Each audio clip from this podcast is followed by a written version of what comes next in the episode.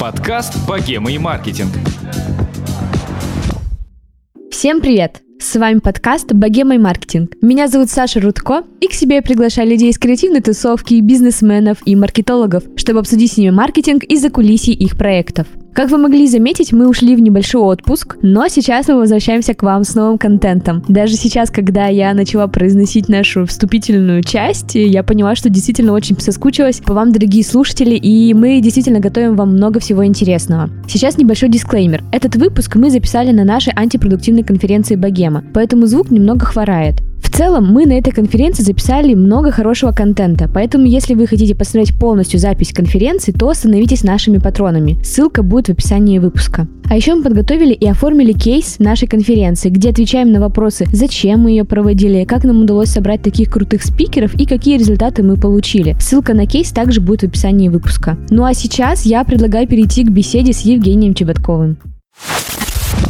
Сейчас э, наш следующий гость это Евгений Чеботков, стендап-комик и ведущий, радиоведущий. В общем, это очень круто, что Женя согласился, и он нам расскажет про жизнь комиков в России, как вообще они продвигаются, как они строят свой личный бренд, и вообще, что делать комикам, чтобы продвигаться. Привет! Мы снова в эфире. Женя, привет! Очень Привет. рада тебя видеть. И Взаимно. слушай, то, что ты находишься на улице, это очень антипродуктивно. Прям вот как надо, в нашем стиле.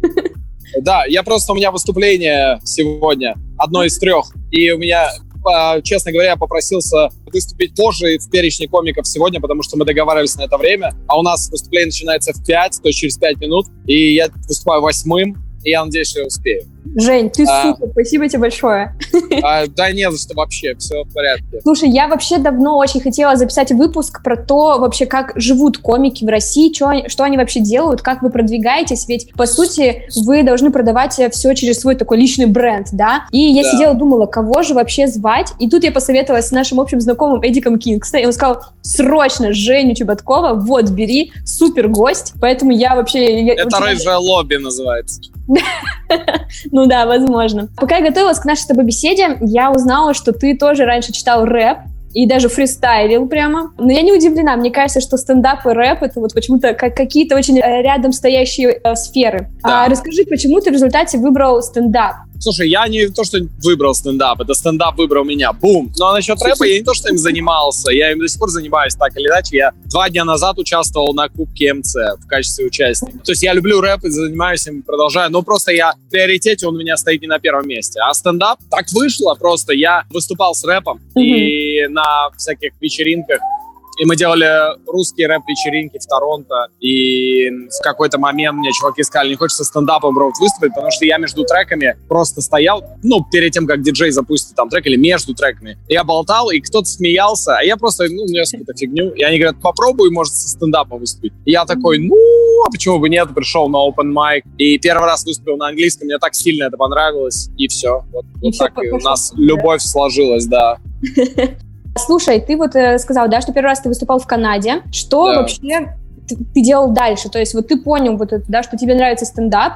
Э, какие твои действия в дальнейшем? Ты сам себе начинаешь организовывать выступления, ищешь, э, где это сделать, ищешь заведение. Что вообще делает комик в этой ситуации? Ну, я могу рассказать просто о своей истории, как я это Давай. делал. Я не знаю, как, как это. Я просто потом э, переехал в Москву. В Москве я начал выступать на множестве разных open майков, постоянно open майки, открытый микрофон, везде выступал, выступал, выступал, выступал. И в какой-то момент э, меня пригласили попробоваться в телевизионный проект стендап на ТНТ, что я, собственно, сделал, прошел э, отбор в открытый микрофон в рубрику. И вот так начал выступать в э, передаче стендап, которая уже организовывает все нам проверочные выступления, гастроли, концерты. Это уже целая, ну, индустрия. А ты сам ду- находил вот эти выступления? Или у тебя был уже какой-то там менеджер, друг, например, который помогал? Нет, нет, у меня не было никого. Нет, нет. Но я не думаю, что так сложно. Ты просто выступаешь на open майках, и все, постоянно. Мгм. А, просто выступаешь, э, их, их много. Их сейчас очень много. Раньше их было меньше, но Google, ты просто заходишь, открытые микрофоны Москва, бум, находишь телефон организатора, алло, я хочу выступить, привет, познакомился с ним, и уже с этого момента ты в пуле тех людей, которые приходят регулярно выступают, так что это все довольно легко. А, давай все-таки еще, да, поговорим про какой-то алгоритм продвижения начинающего комика. Вот твой путь — это, как сказать, стандартный путь комика, то есть вы всегда вначале концентрируетесь в первую очередь на материале, который вы даете, или вы уже сразу задумываетесь,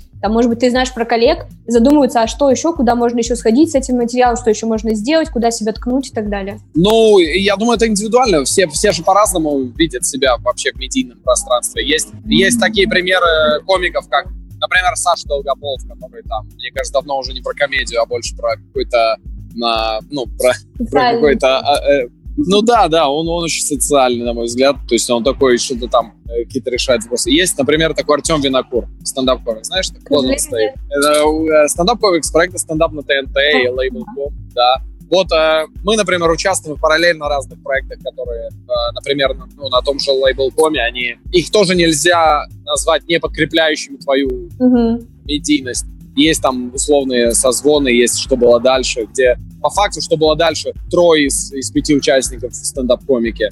Рустам сейчас нач- начинает выступать со стендапом. Он будет в это воскресенье у меня, у меня на разогреве выступать со стендапом. И это же вау, прикольно. Ну, и типа люди Да. его знают, из, что было дальше. Он будет выступать со стендап. Ну, просто такой демократический жанр, демократичный. Я имею в виду, ты ничего тебе не нужно. Ты вышел, пошутил, как ты считаешь, как ты думаешь, абсолютная свобода. Что его и, на мой взгляд, стендап связывает с хип-хоп. Почему? Ну, хип-хоп это все про свободу, про твое уличное ощущение. Стендап, потому что для меня это, у меня не было такого, знаешь, резкого, что я бросил рэп, и тут такой стендап. Для меня это все одна история. Такой, я из рэпа, он просто чуть трансформировался Давай поговорим про такой момент, да, опять про личный бренд, про который мы с тобой поговорили, да, что все-таки комик продает себя, мы такой все-таки немножко конференция про маркетинг, поэтому я тебя тут э, немного этим Да, помню. да, да, не, не, все. Когда мы говорим про личный бренд, да, то такая некая упаковка специалиста, например, да, там, или комика в данном случае, это там стиль общения, не знаю, одежда, как он будет себя вести, как, на какие темы разговаривать и так далее. Там кейсы, компетенции, ценности, которые он несет. Расскажи, когда мы упаковываем комика, ты вообще, он, они вообще про это задумываются? Ну, какой месседж хотят нести аудитории? Какие ценности через шутки они там хотят, наоборот, поднять или там, ну, какие-то стереотипы? Я- Я понял, да. Но мне кажется, в России, если мы про Россию говорим, Да, пока что не особо кто-то этим заморачивается, и у кого-то это есть. Это только начинает созревать. Я это чувствую как, э, ну, как участник этого процесса, я вижу, что вокруг меня есть люди, которые начинают про это что-то задуматься и делать какой-то, э, создавать какой-то себе цельный какой-то образ, цельного какого-то персонажа из себя делать. Но пока что это, конечно, все на очень начальных каких-то этапах. А если говорить про твой образ, он как-то вот уже вот он, ну, что ты из себя именно представляешь именно вот как бренд, то есть э, А какие ценности не знаю?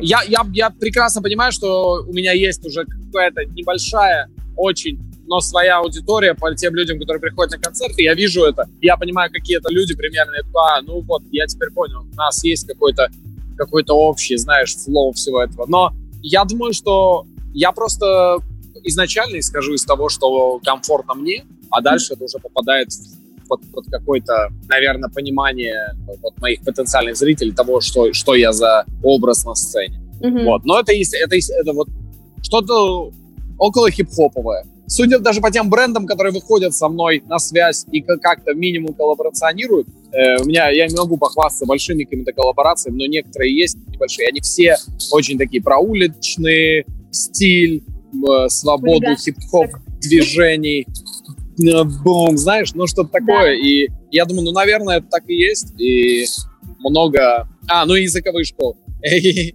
потому что я много шучу про английский и люблю его. И английский — это одна из таких изначальных тем, с которыми я залетел в Мгм. телевизионный проект. И она у меня такой некой красной линии проходит. Слушай, но если все-таки говорить, вот представим, что ты вот сейчас опять, да, тот самый молодой парень и узнал, что, оказывается, можно так тщательно продумывать образ. А за какие пункты бы ты взялся в первую очередь? И вообще стоит ли их в начале пути продумывать? не знаю, я бы, наверное, не стал, потому что это, с одной стороны, это круто, но с другой, я, я считаю, что нужно сначала поймать свой comedy voice. Именно в том, если мы говорим именно о жанре комедии, Да, нужно иметь свой... Ну, ты можешь быть круто там, знаешь, стилизован по темам, по Мгм. визуалу, у тебя может быть какое-то понятное там уже настроенная манера общения с аудиторией, у тебя есть какой-то там, знаешь, свой таргетинг, ты такой весь чук-чук. Но при этом ты в плане комедии ничего себе не представляешь, ну, или у тебя нет своего comedy voice, то Мгм. это большая проблема. Поэтому, а найти свой comedy voice, это, это требует определенного количества. Мгм. И Это действительно так. Comedy Voice звучит очень интересно. Это должен быть либо свитшот какой-то, либо номер, трек, название трека. Вот. comedy voice, да, надо Кингста закинуть.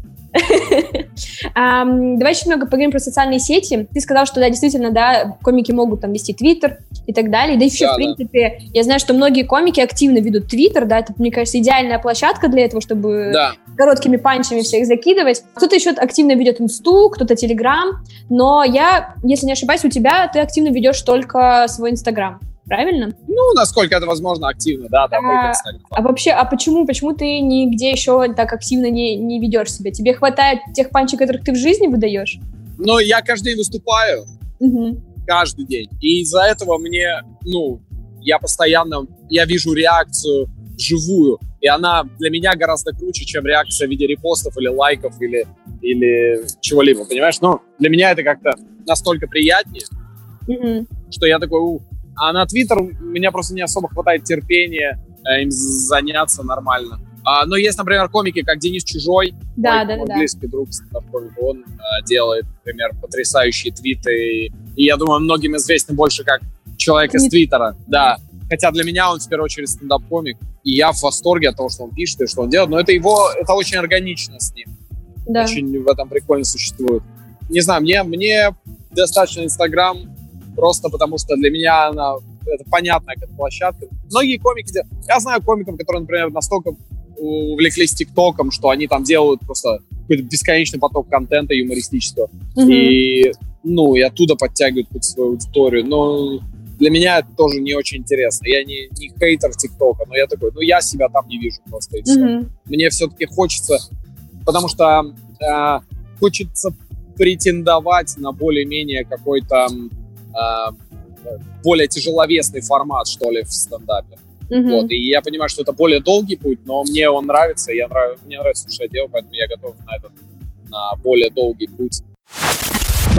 Слушай, а что нужно делать комику, чтобы за него взялся, не знаю, продюсерский центр, назовем это так, или, в принципе, попасть под крыло знающих людей?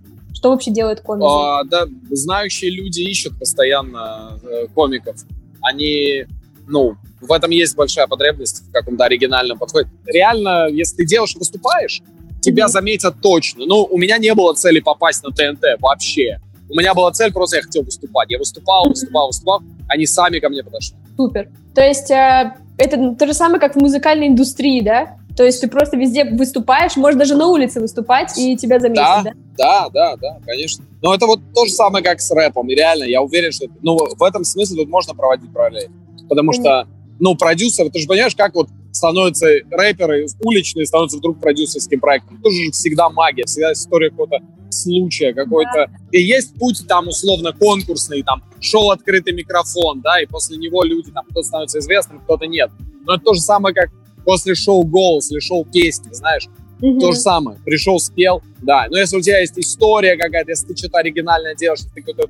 Ну, конкуренция большая, она нарастает, это круто очень. И уже недостаточно быть просто со смешными шутками. У тебя должна быть крутая подача, смешные шутки, какая-то своя оригинальная позиция, своя история какая-то. Продюсерам важно, чтобы ты и внешне был какой-то, ну, необычный, прикольный. Ну, то есть, чтобы ты как-то выделялся уже из числа других. Ну, то есть у тебя должна быть какая-то колоритная внешность, то есть в твоем случае это рыжий цвет волос и борода? Не знаю, я про это тоже никогда не думал.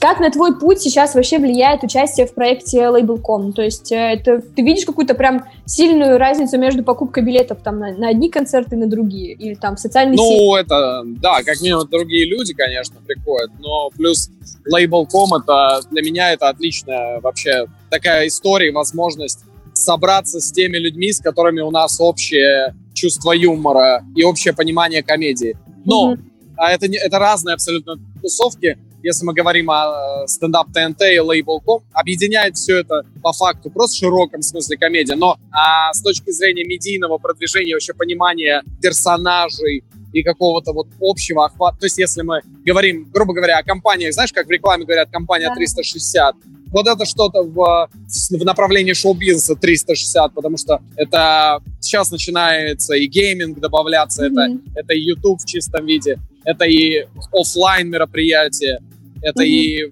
вообще всевозможные какие-то активности. И плюс, когда эти же чуваки с лейблком, это же все телевизионные лица, так или иначе, ТНТшные, Мгм. они еще и на телеке. И для человека формируется некая мульти, мультиреальность какая-то. Да, да, да. И что самое главное, и что мне больше всего нравится в нашем э, лейблком сообществе, таком, у нас, Мгм. насколько я это чувствую, никто не гонится за, за популярностью и за подписчиками, за лайками. Мгм. То есть это, это, естественно, приходит и происходит, но никто на этом не зациклен, и поэтому это все как-то выглядит очень органично для меня. Потому что, мне Мгм. кажется, если бы там был человек хотя бы один, который бы говорил, воу-воу-воу, давайте больше подписчиков, и давайте больше, больше, больше, то это бы развалило атмосферу. Ну, не знаю, это, это абсолютно вот мое Да. ощущение. Слушай, вот у вас, в принципе, имидж у лейбл.кома, да, что это компания друзей, которые весело шутят, вместе проводят время Да. и так далее. Насколько вот это ты сейчас, да, тоже говоришь, что дру- друзья, это реально действительно такая дружественная атмосфера не только в экране, но и в действительности. Вы реально все дружите. Да, да. Ну, мы... Вот все ребята с Label.com — это все те люди, с которыми я общаюсь в жизни. Мгм. Просто с кем-то в большей степени, с кем-то в меньшей. Но это, это так и есть. Поэтому у нас есть наша вот эта какая-то своя там химия, что мы, мы все реально, ну, то есть я в моем телефоне последние вызовы, это все ребята из, из Label.com. Расул, Рустам, Гурам. Ну и, и не только, э, знаете, гости. Расскажи, пожалуйста, что для комика успех в продвижении? Ну, то есть, условно попасть, там, не знаю, на программу к Дудю, например, или что-то подобное. Ну, то есть, какая такая пиковая точка, возможно, есть, когда ты понял, вот, сейчас прям хорошо. Ну, с- э, опять же, для меня, я не могу говорить за комиков. Да, Кого-то это, да. Да, но для меня, я, э, для меня все-таки это сделать какой-то пол- полномасштабный концерт э, в Штатах.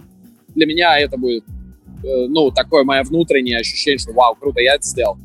Э, и, ну, для меня это мои цели. А Потому почему что я? Ну, так это важно для тебя. Ну, э, там другая Для меня- аудитория или там признание, именно то аудитория для тебя важно. для меня важно это просто сделать интернационально, не, не внутри русского контекста. Вот для меня что важно. А что ты сейчас вообще, в принципе, делаешь? Извини, я такая сразу включила коуча. А что ты для этого делаешь? Ну, то есть э, ты начинаешь уже там, ты, ну, ездишь туда на концерты или как это происходит? Но у меня будет, э, я буду записывать 20-минутный концерт на, на английском. Мгм. Вот, я буду его записывать.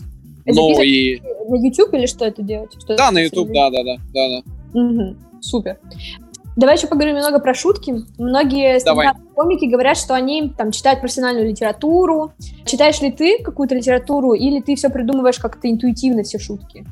Я вообще не верю, честно говоря, в э, литературу специальную для, для стендап-комиков. И вообще это стендап-библия и все вот это я ни разу не открывал. Может, и зря, но я не верю в это все. Мне кажется, Мгм. нужно исходить из самого себя и все нативно к этому приходить. Даже какие-то ошибки ты их должен совершить сам. А, ну, а как много ты знаешь вообще комиков, которые следуют ей? Ну, как бы, как это вообще происходит в вашей индустрии? То есть, например, если я говорю про маркетинг, да, я сама работаю пиар-специалистом, и сейчас подкастом Да. занимаюсь, то, ну, в нашем случае литература некоторая помогает. То есть, ну, не вся, потому что про маркетинг книги быстрее устаревают, пока они печатаются, но различные статьи, э, там, на vc.ru или различные кейсы, ну, это прям необходимо читать э, в вашем формате. Просто нужно быть в контексте, следить за другими комиками, что они делают. Слушай, ну, мне кажется, нужно, нужно понимать, в первую очередь, быть в контексте происходящего, того, что, ну, ты надо, надо читать. Для меня читать новости гораздо важнее, чем читать книги по стендапу. Ну, вот так, мне кажется. Нужно понимать, э, что происходит, о чем, что волнует людей, Мгм. да, что- о чем они переживают, какие-то актуальные события. А, я знаю некоторых комиков, которые любят э, книги по комедии, по- постоянно покупают. Для меня в данном случае гораздо как будто важнее насмотренность Мгм. и на- начитанность вообще в принципе. Мне кажется, гораздо важнее просто там, знаешь, читать просто книги больше, не специализирован, и смотреть больше там комедийных фильмов и сериалов комедийных Мгм. смотреть больше западного стендапа и русского стендапа, чтобы избегать пов- повторений в себе, искать оригинальные какие-то вещи, чтобы ты это не видел, но, возможно, тебя это натолкнет на что-то Мгм. другое. Да, и мне кажется, так, так гораздо круче. Мгм. Слушай, а вообще можно ли научиться шутить? Или это все-таки врожденный талант? Вот, то есть, я так понимаю, все Ну, конечно. Кто читает эти книги, да, как раз за тем, чтобы а, понять, как вообще формируется вот эта идеальная формула шутки, не знаю, да, например. Э, все пытаются найти этот ответ, и вот вообще, и вот у меня возникает вопрос, вот каждый ли человек может научиться шутить? Конечно, сто процентов. Э, то Это есть вообще не... это, это навык, который ты сам себе вырабатываешь? Ну, само собой, это вообще, это просто математика по факту. Просто другое дело, у тебя есть там своя личная какая-то харизма, она у всех Мгм. разная, положительная, отрицательная. У тебя есть своя личная энергетика, там, у тебя есть своя личная манера говорить, которую тоже можно корректировать, я уверен. Но по поводу текста, юмора, который ты пишешь, это математика в чистом виде. А плюс Б равно С. Ты когда это учишь, ты понимаешь, а в основе всего математика, я ее выучу. Как учить алгебру? Ну, то есть Просто другое дело, ты видишь, когда человек филигранно выступает и смешит весь зал, это высшая математика, да? И Мгм. если ты никогда в школе алгебру, например, не учил, ты такой, о, как это вообще происходит? А если ты начнешь с алгебры, потом просто Мгм. там геометрия, бам-бам-бам, азы какие-то, косинусы, синусы, высшая математика, а, я понял, как это. Расскажи, пожалуйста, как ты вообще понимаешь, что шутка классная и что она зайдет зрителям? Есть ли какие-то вообще критерии э, хороших шуток? А, критерий хороших шуток для меня это уже какой-то личный опыт, честно говоря. Немножко, Мгм. может быть, это сейчас звучит самонадеянно, но я знаю уже по опыту выступлений, я, я практически каждый день выступаю 4 года, и я знаю, что уже зайдет, а что нет. Вот. Мгм. Бывают моменты, когда не заходит, но это не драма, я просто, а, ну все, если она два раза, три не зашла, я ее выбрасываю навсегда. Если она только мне смешная, очень много такого бывает, что мне это смешно, но больше никому. И я такой, а, ну все, типа, окей тогда. А Чё? слушай, а, ну а на ком ты первые свои шутки проверяешь? У тебя есть какой-то... Сразу на зрителя, Сразу на зрителях? да. Но это иногда даже искренне очень происходит. Я говорю, не надо меня жалеть, но я то, что буду рассказывать, это вообще первый раз сейчас я рассказываю людям. И они Мгм. такие, о, ну давай. Слушай, тут тебе вопрос прилетел, между прочим, от зрителей. А книги по психологии ты читаешь, чтобы лучше шутить? Или не надо это делать? Не, ну, это, возможно, очень полезно. Я лично этим не пользуюсь. У меня еще к тебе такой вопрос. Отличается ли твой юмор в компании друзей от того профессионального, да? То есть на какие темы ты, например, не шутишь в выступлениях специально? отличается, но мой юмор, так как у меня вся компания моих друзей, это все стендап-комики, Мгм. поэтому у нас очень уже искаженное чувство юмора, и мы смеемся над тем, чем над- нормальные люди уже не будут смеяться, как правило. Ну, и это, и это чаще всего мы какие-то образы создаем. У нас есть уже, у нас есть образы внутри компании, которые, ну, один, другой, третий, там, персонажи какие-то. У меня есть это там деревенский такой казах, у кого-то э, там еще кто-то там наркоманский какой-нибудь образ. И мы в них часто что друг другу говорим, там, между собой что-то обсуждаем. Мгм. Жень, спасибо тебе большое за беседу. Спасибо. Спасибо, Супер. Саша. Очень Я приятно. тебе желаю э, удачи на выступлении. Уверен, что там зал порвется после твоих шуток. Ой, спасибо. Я очень рад знаком. Спасибо всем. Я Да. побежал выступать. Все, давай Спасибо мы тебя отпускаем. Пока-пока. Все, пока-пока. Спасибо, что слушаете нас. Не забывайте ставить звездочки и отзывы в iTunes, а также в приложении CastBox. А еще вступайте в наш чат подкаста и присылайте, с кем бы вы еще хотели послушать выпуск от нас. Ну а пока мы готовим следующие выпуски. Над подкастом работают монтажер Александр Младинов, редактор Соня Грошева и я, автор и ведущая Александра Рудко. Всем пока! Thank